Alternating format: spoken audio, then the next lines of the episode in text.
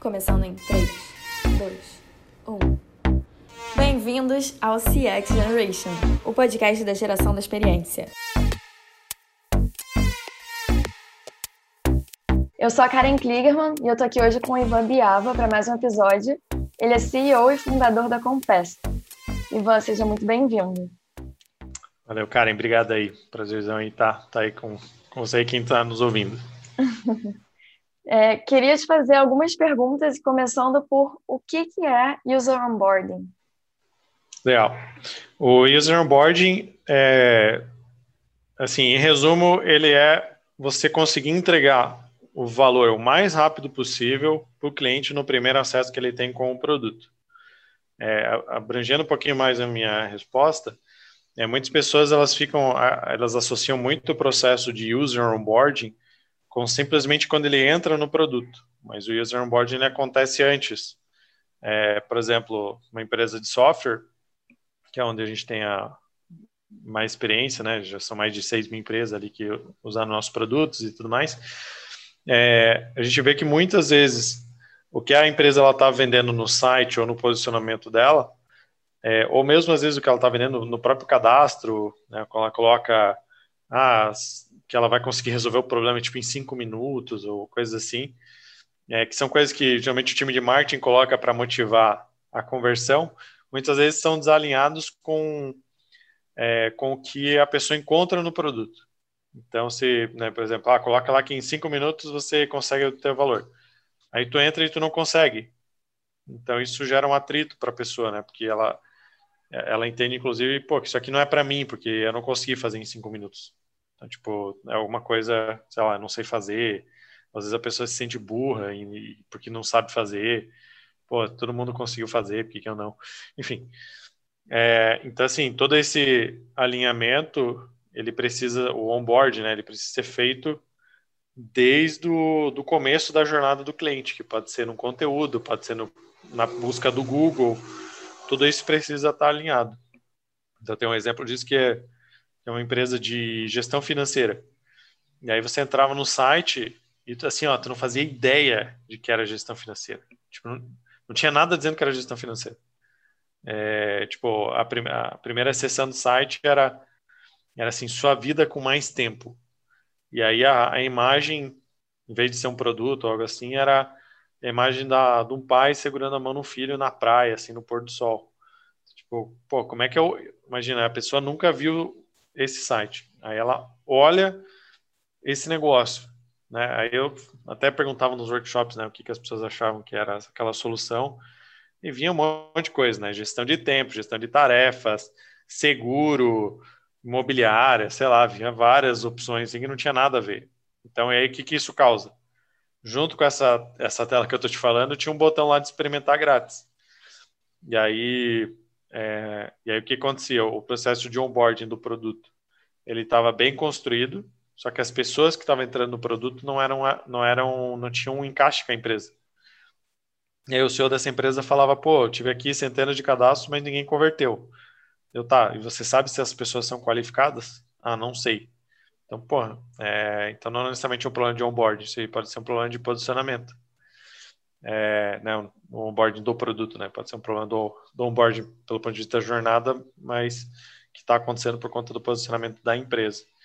Então, esse processo de processo de onboarding é você conseguir fazer essa primeira entrega de valor, ou seja, é quando você começa a resolver o problema do cliente. Porém, esse processo ele precisa estar alinhado durante a jornada. E as empresas têm muita dificuldade de fazer isso porque às vezes são times isolados. E aí ninguém se conversa, fica um, fica um Frankenstein, assim, né? Que um, no marketing, no site fala uma coisa, no cadastro fala outra, no produto fala outra e, e não está alinhado, assim. Então, é, então o onboarding precisa cuidar bastante disso, assim. O user onboarding, ele é só no meio é, digital ou pode ser também no físico? Ele pode ser no físico, porque é, se eu se eu tenho um produto, eu vou precisar fazer o onboarding dele, né? Uhum. Então eu vou. Eu, eu, lembro que teve um experimento é, quando lançaram um carro, assim, eu não vou lembrar agora, mas deve ter na internet isso, assim, que era um, um carro que era extremamente tecnológico, assim, a propaganda deles era de que de, era, da, era referente à tecnologia. E eles colocaram, se não me engano, universitários, e o objetivo deles era ligar o carro. Assim. E, e ele, ninguém conseguiu ligar o carro, porque eles não sabiam como fazer, assim. Então, esse é um exemplo, né? Pô, é, um carro é uma coisa, assim, teoricamente simples de você ligar, mas o negócio era tão complexo que eles não conseguiam, assim, simplesmente não conseguiam fazer. Então, qualquer produto, é, ele precisa entregar um valor para o cliente.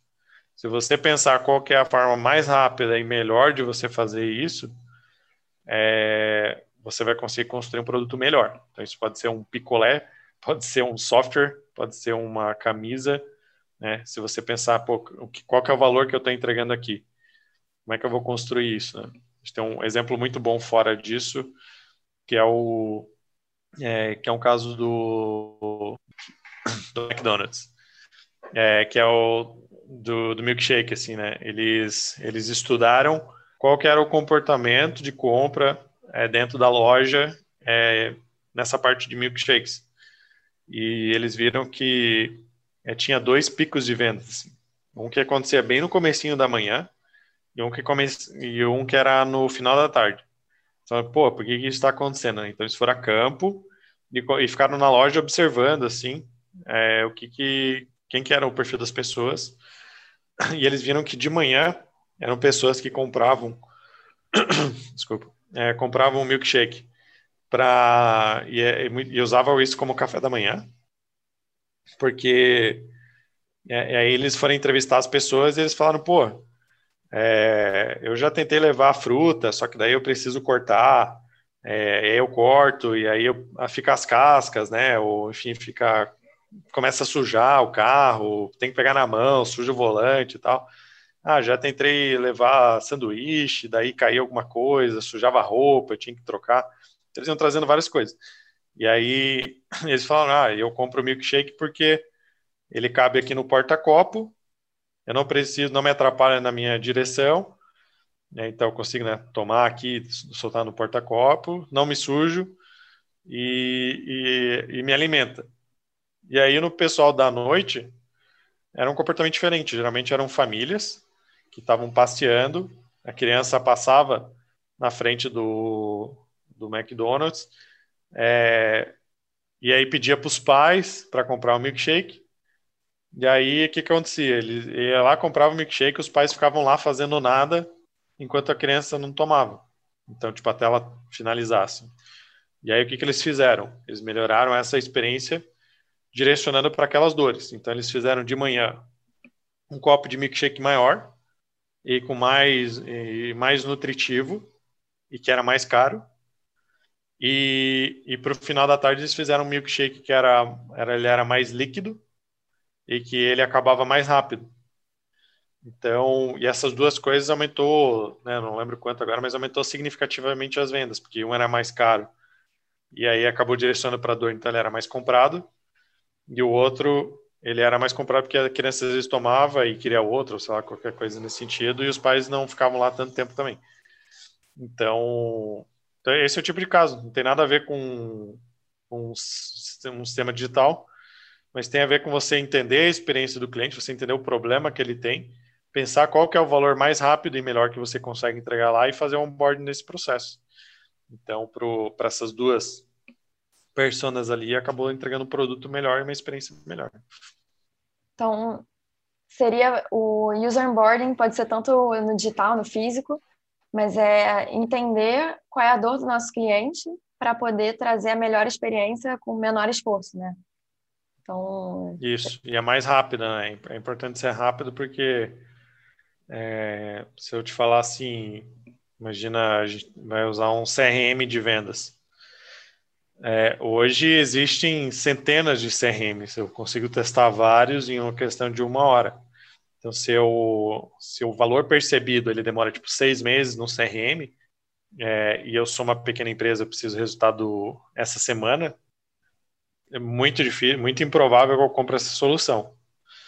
Então, por isso, esse valor rápido, né? Mesmo, por exemplo, se você um Salesforce, por exemplo, que é um CRM para enterprise e bem complexo, eu preciso, ele precisa criar entregas de valor intermediárias e mais rápidas para manter o cliente engajado. Senão ele fica, imagina, tu comprou uma Ferrari e você só pode usar dali seis meses, né? Tipo, ela tá ali na tua garagem e você não pode usar. Então é meio que isso, né? Se, se nem, nem que seja para ligar, eu vi o ronco do motor, uhum. É, você já está tendo algum valor, né? Ou, ou para deixar ele parado lá para as pessoas ficarem olhando, enfim, já está gerando algum valor, né? Se tu não realmente não puder dirigir, não poder dirigir de forma alguma. E ninguém quer ficar lendo manual, né? Imagina tu ficar lendo o manual da Ferrari. Tipo, ah, nossa, beleza, liga assim e faz assim, e tu não pode dirigir enquanto tu não termina.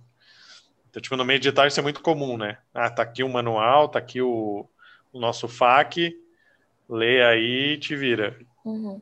Pô, é mesmo, é uma experiência parecida. Assim. Então é a todo momento que eu tenho que estar gerando valor de forma rápida e uhum. não, não tem um momento específico, né? É a todo momento. É, é, o mais crítico é muito é no começo, assim. Então, para uma empresa de software, por exemplo, 73% das pessoas acabam abandonando nos primeiros minutos de uso por não saber como é que o sistema funciona. Tipo, eles entram, eles não sabem como funciona, eles começam a clicar em várias partes do sistema e não e não resolve a situação, assim, ele não consegue ter o problema resolvido. Então ele acaba não saindo e muitas vezes indo para o concorrente. É, agora, então, e agora tanto num software quanto um outro um outro produto, estabelecimento, é, o processo de onboarding ele, ele acontece toda hora, porque sempre que eu estou lançando uma novidade, eu preciso fazer o onboarding dessa novidade. Então, se, por exemplo, no caso ali do milkshake, por exemplo, quando eles lançaram um produto que era mais nutritivo e maior, eu preciso explicar que tem esse benefício, né? Senão eu não, o cliente não vai perceber que aquilo ali é, é bom para ele, muitas vezes. Nem que seja com, sei lá, um banner ali que que ele leia simplesmente, né? mas enfim, ele precisa estar orientado sobre isso também. Então, o onboard não deixa de existir. Né? E tem algum benefício além do, da, da, retenção né, do cliente? Tem algum benefício além desse de ter um bom user onboarding? Assim, tem vários, na verdade. É, um eu falei ali que acaba sendo um diferencial competitivo. Um CRM demora seis meses, outro demora seis minutos, né? Tipo, qual que tu vai comprar? Então tem um, um caso aí que é o Pipe Drive, por exemplo. Né? Acabou virando um dos principais é, CRMs para pequenas e médias empresas no mundo, porque ele é muito, muito mais simples de usar do que, é, do que outras soluções que são muito mais complexas. Então, o valor percebido é muito mais rápido. Se tu falar com qualquer empresa que utiliza Pipe Drive, vai falar, pô, era muito fácil de mexer, muito simples de mexer. Então, acaba virando diferencial competitivo que fez eles ganhar o jogo, né, e serem virarem um, uma empresa ali que vale mais de um bilhão de dólares, né? Foram vendidas ali parcialmente agora para um fundo americano. Então, é, isso tem a ver com o diferencial competitivo. Então, tipo, é, porque assim, você tem algumas frentes para você construir um bom onboarding. Tipo, um bom onboarding não é uma ferramenta somente da, como a da Compass. Tipo, tu não coloca, tu não instala o onboarding. O onboarding ele existe independente do que você fazer com ele. Então ele pode ser e ele pode ser feito de N formas, ele pode ser feito com uma pessoa que fica explicando, né, por onde disso, né, que ele ingessa muita operação, fica muito caro. Ele pode ser feito de forma automatizada, como se como na Compass, ele pode ser, ele pode não ser feito com, com nada e deixar o, o, o cliente desassistido, e ele ter uma má experiência. Então, assim, se você olha um a cada sete pessoas, dez a cada sete pessoas param de usar o produto nos primeiros minutos de uso porque não entenderam, já vem a importância do onboard. Sete em cada então, dez? Sete em cada dez. É bastante coisa. Realmente é. só três ali que são sobreviventes. Tipo, faz sentido investir um monte em marketing para eles morrerem nos primeiros minutos no, no produto, né? Você acaba gastando dinheiro e faz com que a tua operação seja, seja muito menos eficaz. É, e a gente viu isso tanto aqui no Brasil quanto em benchmarks americanos, a mesma métrica. Assim. Então, às vezes pode variar, um, às vezes é um pouco mais, às vezes pode ser um pouquinho menos, mas na média fica por aí. E é meio assustador, né? Quando tu olha isso, né? Tu fala, caramba, por que, que as empresas não estão investindo nisso? Elas não, elas não, muitas vezes não investem no processo de engajamento por não ter as métricas que demonstram esse tipo de gap. Então, porque a, a empresa é, é bem estranho isso, mas enfim, isso acontece. Tipo, a empresa ela tem muito mais conhecimento sobre o processo de marketing e vendas dela do que ela tem do seu próprio produto. Isso na grande maioria das empresas, né? E é meio estranho isso, né? Meio bizarro, porque o produto é a única coisa que ela controla 100%, né? Tipo, que ela tem total poder de, de metrificar, de entender o que acontece, de, de modificar, de melhorar. Então, na prática, as empresas deveriam ser obcecadas assim por esse processo de entrega de valor, né? Não é o processo só de onboard, né? é o processo de entrega de valor para o cliente. Quanto mais eu entrego e mais rápido, vira diferencial competitivo. Eu vou ter um produto com uma qualidade melhor, eu vou reter mais clientes, eu vou ter menos chamado de suporte, porque os clientes vão ter menos dúvidas de como usar o produto. Eu vou ter menos cancelamento, porque se o cliente ele já começa a ter o valor rapidamente ele continua tendo valor, obtendo valor continuamente, isso faz com que ele se mantenha mais tempo como cliente e faça mais upsell. Faça mais, né, compre, continue comprando mais produto. E tem um ponto bem importante, né, que uma vez que você entrega uma experiência boa é, para o cliente, você você fica habilitado a vender mais coisas para ele, porque ele confia na marca. Então, por exemplo, tu compra um, um MacBook, né, um MacBook Air, sei lá, da, da Apple. Tu achou sensacional a experiência. Talvez fique mais propenso a comprar um, um iPhone porque você sabe da qualidade do produto. Então, porque tu confia naquela marca, tu sabe que tu vai comprar e a expectativa que tu tenha, mesmo que a realidade seja outra, é, tu tá, tu confia naquilo. Então, pô, tu vai na Disney, tu tem uma experiência sensacional talvez tu vai estar tá mais propenso a assinar o Disney Plus, por exemplo. Uhum. Porque tu já cria uma expectativa de que a experiência vai ser muito boa. Vai ser uma experiência Disney. E o, você comentou, ah, as empresas às vezes não enxergam que tem esse gap e por isso não investem no user onboarding. O que, que faz com que a empresa comece a enxergar que tem alguma coisa errada e que ela precisa. É, às vezes ela não vê nem que tem o gap, mas ela enxerga que ela precisa fazer uma mudança em alguma coisa. Como é que chega essa visão? Ela precisa olhar as métricas e ver que aquilo não é normal, assim. Então, porque ela pode olhar tanto as métricas de produto, é, só que assim, as empresas elas não costumam fazer isso porque ou elas vão extrair direto do, tipo uma empresa de software, ela vai extrair direto do banco de dados e ela precisa de do desenvolvedor para fazer isso, ele precisa criar uma página e tal, se ele for fazer isso tudo manual. É, ou ele precisa contratar um, um software para isso, e esses softwares são muito caros. Até por isso que a própria Compé desenvolveu um módulo disso, porque tipo, as empresas não faziam isso porque ou era muito caro para desenvolver interno ou muito caro para elas contratarem. Então elas acabavam não fazendo. É, e outra coisa, quando a empresa ela vê, daí, tipo, mesmo que ela não mensure essas métricas mais, mais óbvias de produto, por exemplo, ela vai começar a mensurar as métricas de. Ela vai mensurar as métricas gerais, assim, tipo, meu, a empresa tem que ser muito cega para não mensurar, tipo, taxa de venda, quantidade de pessoas na equipe, sei lá, coisa assim que tipo, não tem como ficar cego sobre isso.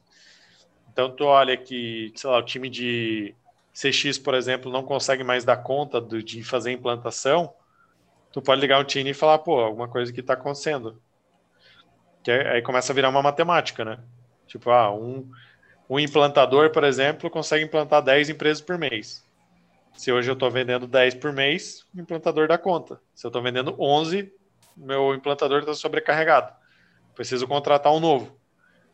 Então, tem, tem vários indicadores. É, muito chamado de suporte. Tem empresa de tecnologia, por exemplo, que mais da metade da empresa é suporte. E você fala, cara, isso, a empresa precisa olhar e falar, cara, não, isso não é do mercado.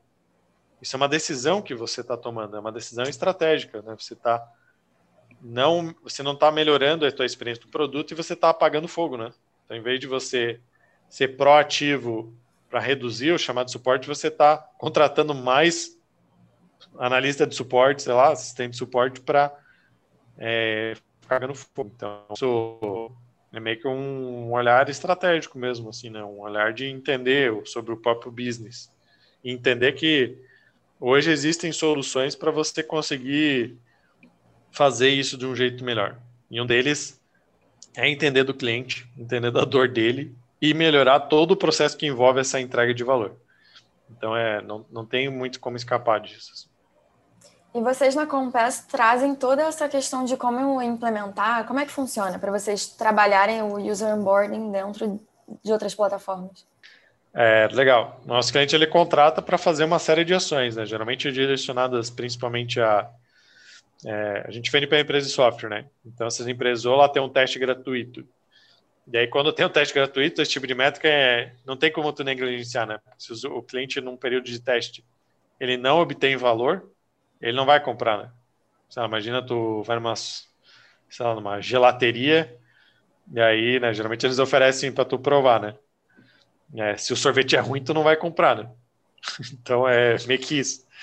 É, mesma coisa no teste gratuito. Se tu usar e tu não conseguir extrair valor, tu não vai comprar aquele produto. É, e aí e o funil fica de vendas fica muito mais claro, né? Porque tu vê lá, teve mil cadastros, é, 100 compraram, por exemplo. Então, né, já, já, fica mais óbvio ali que, pô, 900 não compraram. Desses 900, por que, que eles não compraram? Aí tu vai destrinchar isso. Aí tu vai ver que tem uma taxa de curiosos, pessoas que não têm fit nenhum, assim, né, de comprar o produto. Mas, em geral, essa média fica uns 50% tem potencial e não compra porque simplesmente não conseguiu usar o produto. Assim. Então, é, então assim, é, o que o nosso produto faz é ajudar as empresas a criar uma experiência melhor para os seus usuários, tanto mensurando a satisfação do cliente por meio de uma pesquisa de NPS, é, tanto por meio de criação de tours, tutoriais, fluxos de onboarding, central de ajuda, que é tipo um FAQ, só que em vez de tu ficar lendo, tu já vai fazendo dentro do produto, o produto vai te direcionando, assistente virtual, enfim, daí tem uma série de coisas, um aparato ali de ferramentas para você trazer essa melhor experiência e monitorar o uso do produto, né? Você saber o que está acontecendo lá. Então, é... então as empresas agora, né, quando a Compass começou no mundo, se falava pouquíssimo sobre isso. Então a Compass foi, foi a primeira, uma das primeiras empresas do mundo a fazer isso. E não existia como aplicar isso, né? Como é que eu crio isso? Então, por isso que a gente foi formatando um método de como aplicar o user onboarding dentro das empresas, como engajar os usuários dentro das empresas hoje acaba que acabou virando meio que um padrão assim, de mercado, né? Então, tu falar algumas. Ah, que tem que ir usuário para precisar de Ramon, precisar de moment, que tem os ongões, tem não sei o quê. É, não que esses termos já não, eles já não existissem antes, mas a gente formatou dentro de um método que acaba sendo bastante utilizado é, no mercado, assim, né? Para balizar essas operações. Uhum. E aí o nosso produto ajuda a potencializar isso. Né? Você poderia falar um pouquinho de como é o processo? Tanto antes de vocês, vocês criarem esse user onboarding, como é que funciona? O antes, o durante e o depois? Como é que é esse processo Sim, todo? É. Para os nossos clientes hoje, eles basicamente eles vão acessar. Hoje o nosso produto no pós-venda ele é self-service. Então a gente come da própria ração, vamos dizer assim, né? Então, então a gente usa muito a Compass para tudo, assim, né? Então é meio que um inception, assim, né? Fica é, é, bastante e faz bastante diferença assim a Compass é um dos nossos maiores cases assim sem dúvida agora tá é que tem assim eu posso dividir aqui em duas coisas né que é como é o processo como é que seria o processo ideal e como que e como que sei lá as empresas fazem né? Porque, assim no processo ideal e a Compass obviamente faz isso assim a gente precisa primeiro entender muito dessa dor ali que eu, que eu falei ali do cliente. Você precisa entender muito da dor dele, você precisa entender muito daquela persona, né? Tipo, meio que um Globo Repórter da persona, assim, né? O que, que eles fazem, o que eles vivem. É... Então, para isso, dá para utilizar um mapa de empatia, por exemplo. É, posso falar várias coisas aqui, né? dá para usar várias técnicas de design thinking e tudo mais, mas, tipo, é, a gente, a Compass mesmo criou uma, uma ferramenta ali que é, são algumas perguntas isso é gratuito ali, a gente chama de ferramenta de Wow Moment. É para fazer algumas entrevistas com alguns perfis de público, é, para você conseguir entender como é que o cliente percebe é, o, aquele produto e quais são as dores que ele tem. Então, a partir disso, né, você é, vai destrinchar ali uma estratégia para isso. É, então, você vai entender onde é que estão os gaps, né? Tipo, o que, que ele tem dificuldade no uso do produto. E isso vocês fazem como, essa parte de entendimento? A Compass, internamente falando, a gente tem, assim, primeiro, tem muitas coisas. Tipo, a gente tem uma série de processos em cima disso, sim. Um é que eu mesmo, como CEO da empresa, eu costumo, eu falo toda semana com os clientes. Uhum. Então, eu tenho, eu às vezes me meto numa call de vendas, é, numa call de implantação, numa call de treinamento, numa call de suporte. É, alguns clientes que, que eu falo diretamente, assim, cara, como é que está sendo a tua experiência? Porque isso aí me traz um insumo que, é, que acaba, né, quando mais a empresa vai crescendo, mais tu vai se afastando dessa operação. Às vezes tu, e tu não pode perder a visão do cliente de forma alguma. Assim. É, tem outros processos, né? O nosso próprio NPS, ele fica é, captando ali informações todos os dias, então é uma coisa que eu acompanho, por exemplo, todos os dias.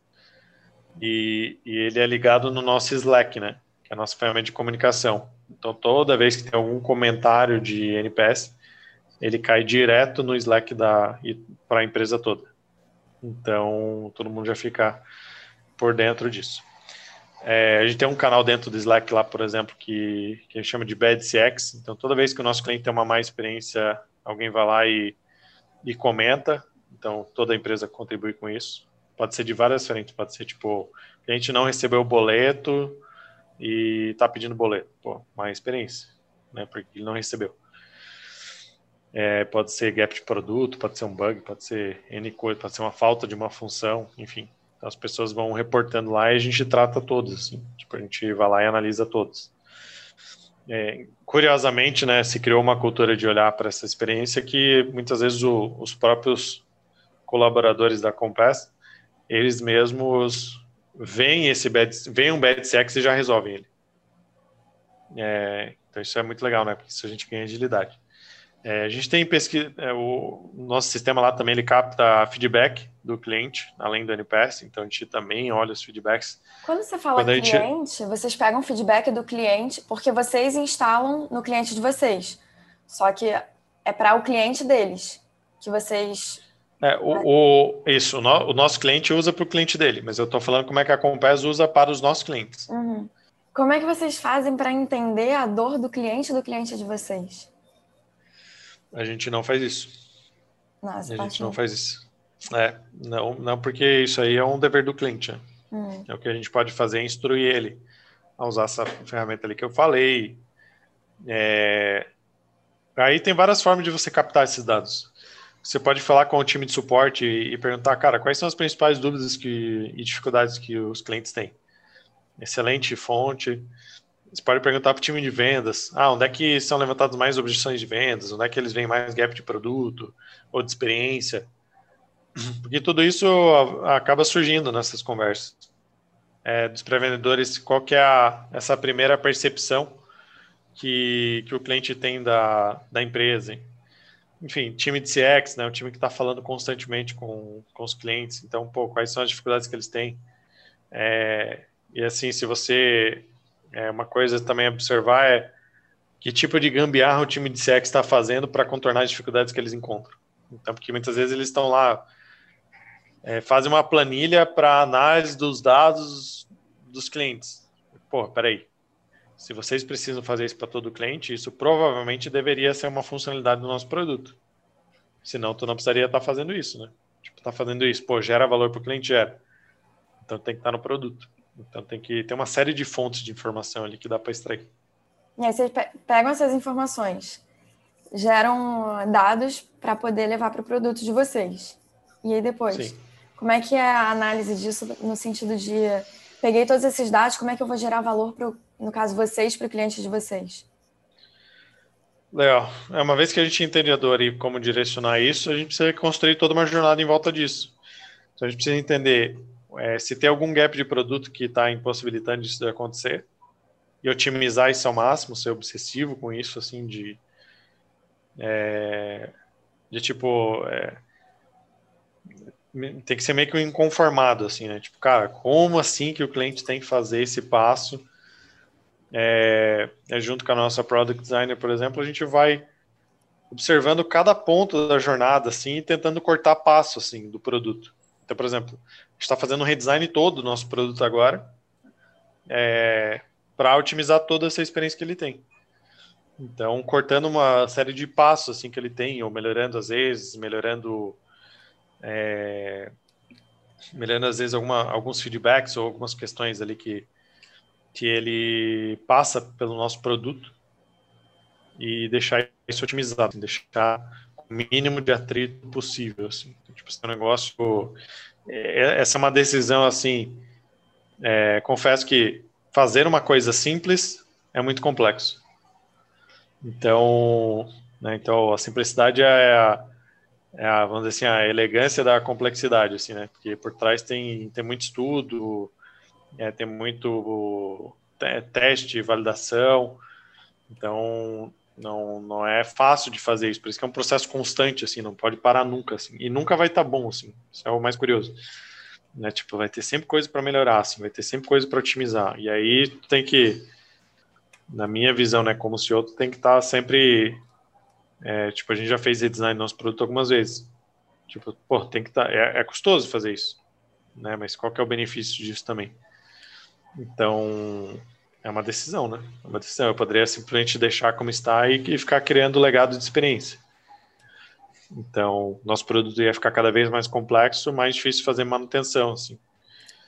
Então, e isso a gente vê nas empresas, né? Às vezes, pô, o processo assim é, cara, meu Deus, véio, por que que é feito, por que que fizeram desse jeito, assim? E às vezes foi simplesmente por não pensar na experiência, pensou na função, mas não pensou na experiência. Uhum. Tem um case que você possa trazer para exemplificar o que, que é tudo isso de user onboarding, como aplicar? Assim, tem uma série de cases, assim, né? A gente, né, agora, mês que vem vai fazer cinco anos de Compass, né? Então, tem muitos cases, assim, né? Tem, eu, eu gosto muito do case da, da Vtex, assim, porque para mim eles é um, é um case interessante, assim, de observar. É, esse é um case público, né? Dá para pesquisar, assim, já. E, e aí, o que, que aconteceu com eles foi que eles tinham milhares de usuários acessando todos os meses, mas eles morriam lá nos primeiros minutos do produto. Então isso acontecia, acontecia lá com eles e aí eles aplicaram aquela ferramenta, entenderam o cliente, entenderam a persona. É, ficou um, uma pessoa nesse caso, inclusive era um analista de marketing, é, fazendo é, a criação dos fluxos de engajamento usando o nosso produto. E, e assim, lá se viu que, né, que, era esse primeiro valor, né? Então, assim, as empresas elas não sabem o que, é o primeiro valor, assim, é impressionante, assim, impressionante. Eu até, até fico com medo, às vezes, assim. Tipo, você perguntar, cara, qual que é o primeiro valor que você entrega? Qual que é o valor que você entrega para o cliente? O cliente, aí, tipo, um gerente de sucesso do cliente virar e falar, pessoal, qual que é o valor que a gente entrega para o cliente? E, tipo, pô, o cara não sabia, assim, cara, o que que tu, que, que, que, tu tá fazendo, né? Sei lá, se tu não sabe o que, que é o sucesso do teu cliente, o que que tu tá fazendo? né? Tipo, é o gerente do sucesso do cliente, mas não sabe o que é o sucesso do cliente. É meio preocupante, assim. É, então, eles aplicaram essa ferramenta, entenderam o que, que era valor para o cliente. No caso deles, eles são uma plata, eles têm uma plataforma de e-commerce. Esse caso foi aplicado na loja integrada. E, e assim, eles não tinham nada de processo de onboarding, eles só tinham uma interface assim que deixava o cliente se virar por conta. Então, por isso que a Maria morria né, na, na praia ali, porque não sabia como usar. E, e, o principal valor, o primeiro valor ali que, que eles entregavam era o cliente ele ver a loja dele online. Né? Porque você imagina assim, né? Sei lá, tu, vamos dizer que tu faz algum, alguma arte assim, sei lá, tu faz quadro, tu faz qualquer coisa de é, artística assim. Aí tu decide que tu quer vender, assim, você fala, pô, é bonito, vou vender. É, aí tu vai lá e entra numa, numa plataforma para de e-commerce para tu criar essa loja. No momento que você cria essa lógica, que tu, essa lógica que tu vê os teus quadros, pô, tu criou, sabe? Então, tipo, tu fala, pô, foda, tu pode pegar esse link, enviar lá no grupo da família, para os teus amigos, pode falar, olha aí, né, se, se conhecer alguém que gosta desse tipo de arte, pode comprar lá direto, enfim, né? Pô, isso Isso é um baita de um valor. É, só que aí, para fazer isso, eles precisavam fazer três ações, o usuário, cliente deles. Ele precisava cadastrar uma forma de view, uma forma de pagamento e cadastrar um produto. Então, tipo, e aí qual era? Porque daí, olha como é mais fácil você destrinchar do valor para trás, né? Tipo, se eu sei que esse é o, é o valor que eu preciso entregar por primeiro, aí eu vou me perguntar, tá, qual é a forma mais rápida de fazer isso? E aí, nesse caso, era fazer essas três ações. Então, pô, é, dava para fazer muito mais ações? Dava. Dava para eu configurar layout do, da, da loja, colocar um tema na loja, fazer um banner para a loja. Dá para fazer assim, ó, e se eu continuar falando que vai ter um monte de coisa. Só que para o primeiro valor, aquilo não é essencial. Então a gente corta fora, a gente deixa isso para um, um segundo momento. Porque, como eu falei, depois que você entregou o valor para o cliente, você está habilitado a entregar mais coisas para ele. E aí, esse está habilitado a esse tipo de, de experiência. É, a gente fez isso, é, ficou, ficou um analista lá acompanhando toda, todos os dias os resultados, otimizando esses fluxos, né? Tinha umas coisas que precisavam melhorar, comunicação e tudo mais. E o resultado foi que no, em um mês, né, isso foi em janeiro, assim, que historicamente era sempre, né, para e-commerce em geral, um dos piores meses. É, eles tiveram o maior recorde de vendas da história. Então, tipo, no, no mês que era para ser o pior, eles tiveram o maior recorde. Então, aumentou 60% as vendas. 60%, né? Agora, então, se tu me perguntar, pô, Ivan, que tipo de ação comercial que eu posso fazer para ter esse tipo de aumento de vendas? Muito difícil alguém falar, vamos melhorar o onboarding, vamos melhorar o produto. Difícil alguém ter esse, esse nível de tato. E geralmente o cara vai falar, vamos fazer campanhas melhores de marketing, vamos fazer um mailing, vamos fazer uma newsletter, sei lá, whatever, qualquer coisa de marqueteiros. Então, tu entender que, que o, o, sucesso do cliente ele não pode ser negligenciado é o primeiro passo assim, para você criar, e foi o que eles fizeram. De quebra, reduzirem 33% o chamado de suporte. De quebra, aumentaram 30% a taxa de ativação das contas. Então, isso em um período de um mês, né? Agora, que outra ação vai trazer esse tipo de resultado?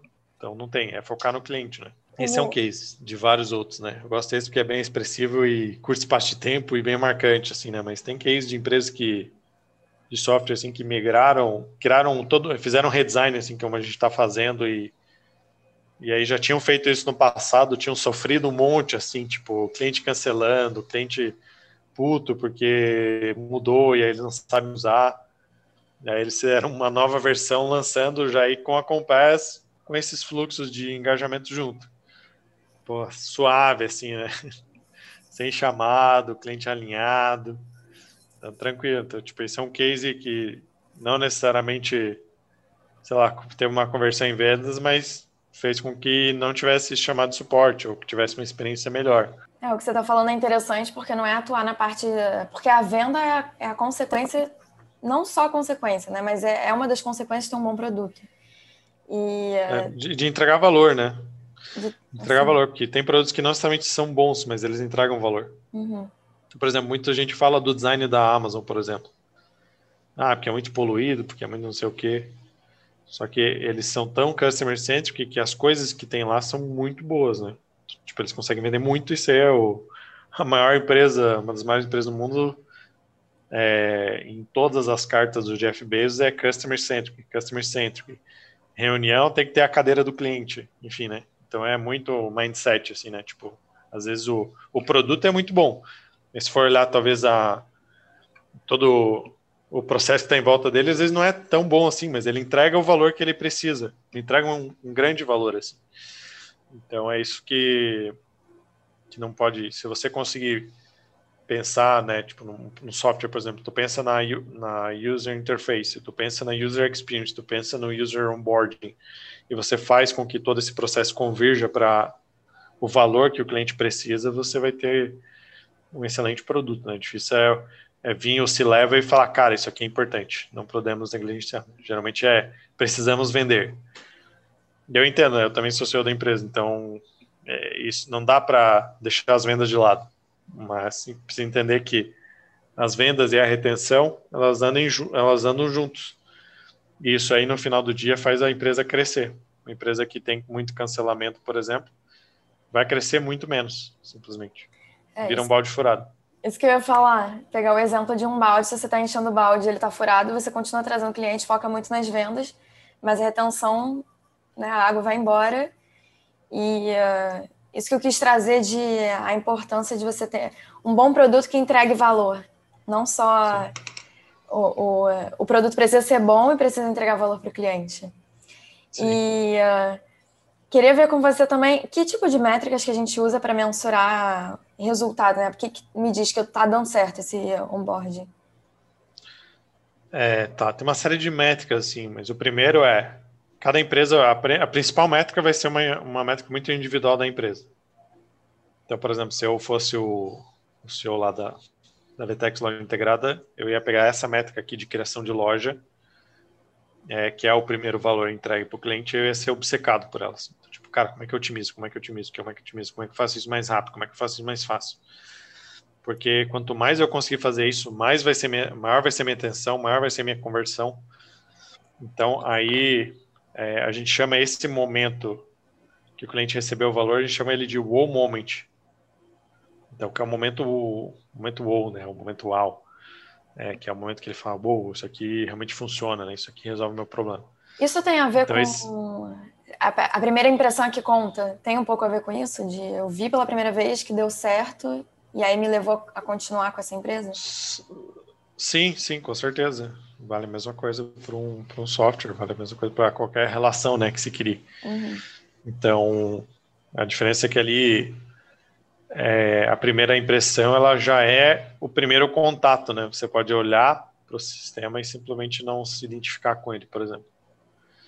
Assim como, por exemplo, tu pode, sei lá, tu tá numa entrevista de emprego e você é uma pessoa, sei lá, flexível, versátil, mais moderna tu pisa na empresa e ela tem um monte de baia e todo mundo fica lá fechado no seu cubo, você pode bater o olho e simplesmente falar, nesse não é o lugar que eu quero trabalhar. Hum. Então, isso para o software também, né? Tu pode bater o olho e, e, tu não conseguir ter uma boa experiência e simplesmente sair fora. É, métrica de sucesso. Tu vai definir essa métrica que é o wow moment, que vai ser esse primeiro valor. Dentro dela eu posso ter o time to wow, que é o tempo que demora para eu ter essa esse primeiro sucesso entregue. Eu mensuro isso por métrica de produto. E, e aí, dentro disso, eu posso ter uma série de outras métricas. Assim, eu posso pegar é, módulos, por exemplo, do produto e eu posso definir, é, junto com o cliente sempre, né, que é o valor de cada um desses módulos, o que, que é o o que, que é o grande a grande entrega não de funcionalidade, mas sim de valor, o que, o cliente percebe. É, e aí, como é que eu entrego isso mais rápido? Fazer essas mensurações. Quando eu lanço uma funcionalidade, por exemplo, eu posso metrificar quantas pessoas testaram, que é tipo falar e mexeu, mas não atingiu o valor desejado. É, ativaram, que é tipo atingiram o valor desejado uma vez. E adotaram, que é, estão conseguindo extrair esse valor de forma contínua. Então, essas são algumas métricas de sucesso, por exemplo. Né? É, você mensurar, que, por exemplo, eu falei lá do time to all. Aí, se ele só for entregue uma vez, dificilmente tu vai reter o cliente. Então, você precisa fazer com que ele adote o sistema, ele precisa usar isso recorrentemente. Então, tu precisa estar sempre monitorando isso. E aí, cada empresa vai ter de acordo com o seu negócio. Então, por exemplo, a Compass ela se orienta muito pelo número de usuários que estão sendo impactados pelo produto da Compass no nosso cliente. Então, se um cliente, por exemplo, ele estava impactando na média 5 mil usuários e de repente ele cai para mil, fala, pô, alguma coisa está acontecendo, né? Tipo, o que, que aconteceu? Será que ele parou de usar a Compass? Isso precisa me gerar um alerta, por exemplo. Então, esse tipo de coisa, a nossa plataforma faz isso tudo que eu estou falando, né? Então, é, acaba sendo um pouco mais fácil para nós fazer esse tipo de coisa. Mais alguma métrica? Hum. Acho que essas são as principais. É, existem várias outras, mas uhum. para eu não. É, porque, assim, se, se, se eu, métrica, assim, tanto de negócio quanto de produto, eu vou ter, eu posso ter muitas. Tem várias, é, é em relação a principais mesmo. É, você ser data-driven, né, você direcionar a dados e métricas, não significa você ter mais métricas, mas sim aquelas que vão te fazer você tomar as melhores decisões. E essas, para mim, são algumas das mais importantes. Uhum. E vou agora a gente já caminhando para o final, queria saber se você tem alguma dica para quem está querendo começar agora a trabalhar com isso de user onboarding. É, bom, tem o portal, né, useronboarding.com.br. É, lá tem uma série de e-books, tem artigos, tem cases, tem uma série de coisas lá que, que quem está ouvindo aí pode acompanhar. É, tem o, o, próprio Instagram da Compass, a gente publica é, conteúdos lá também, acho que é.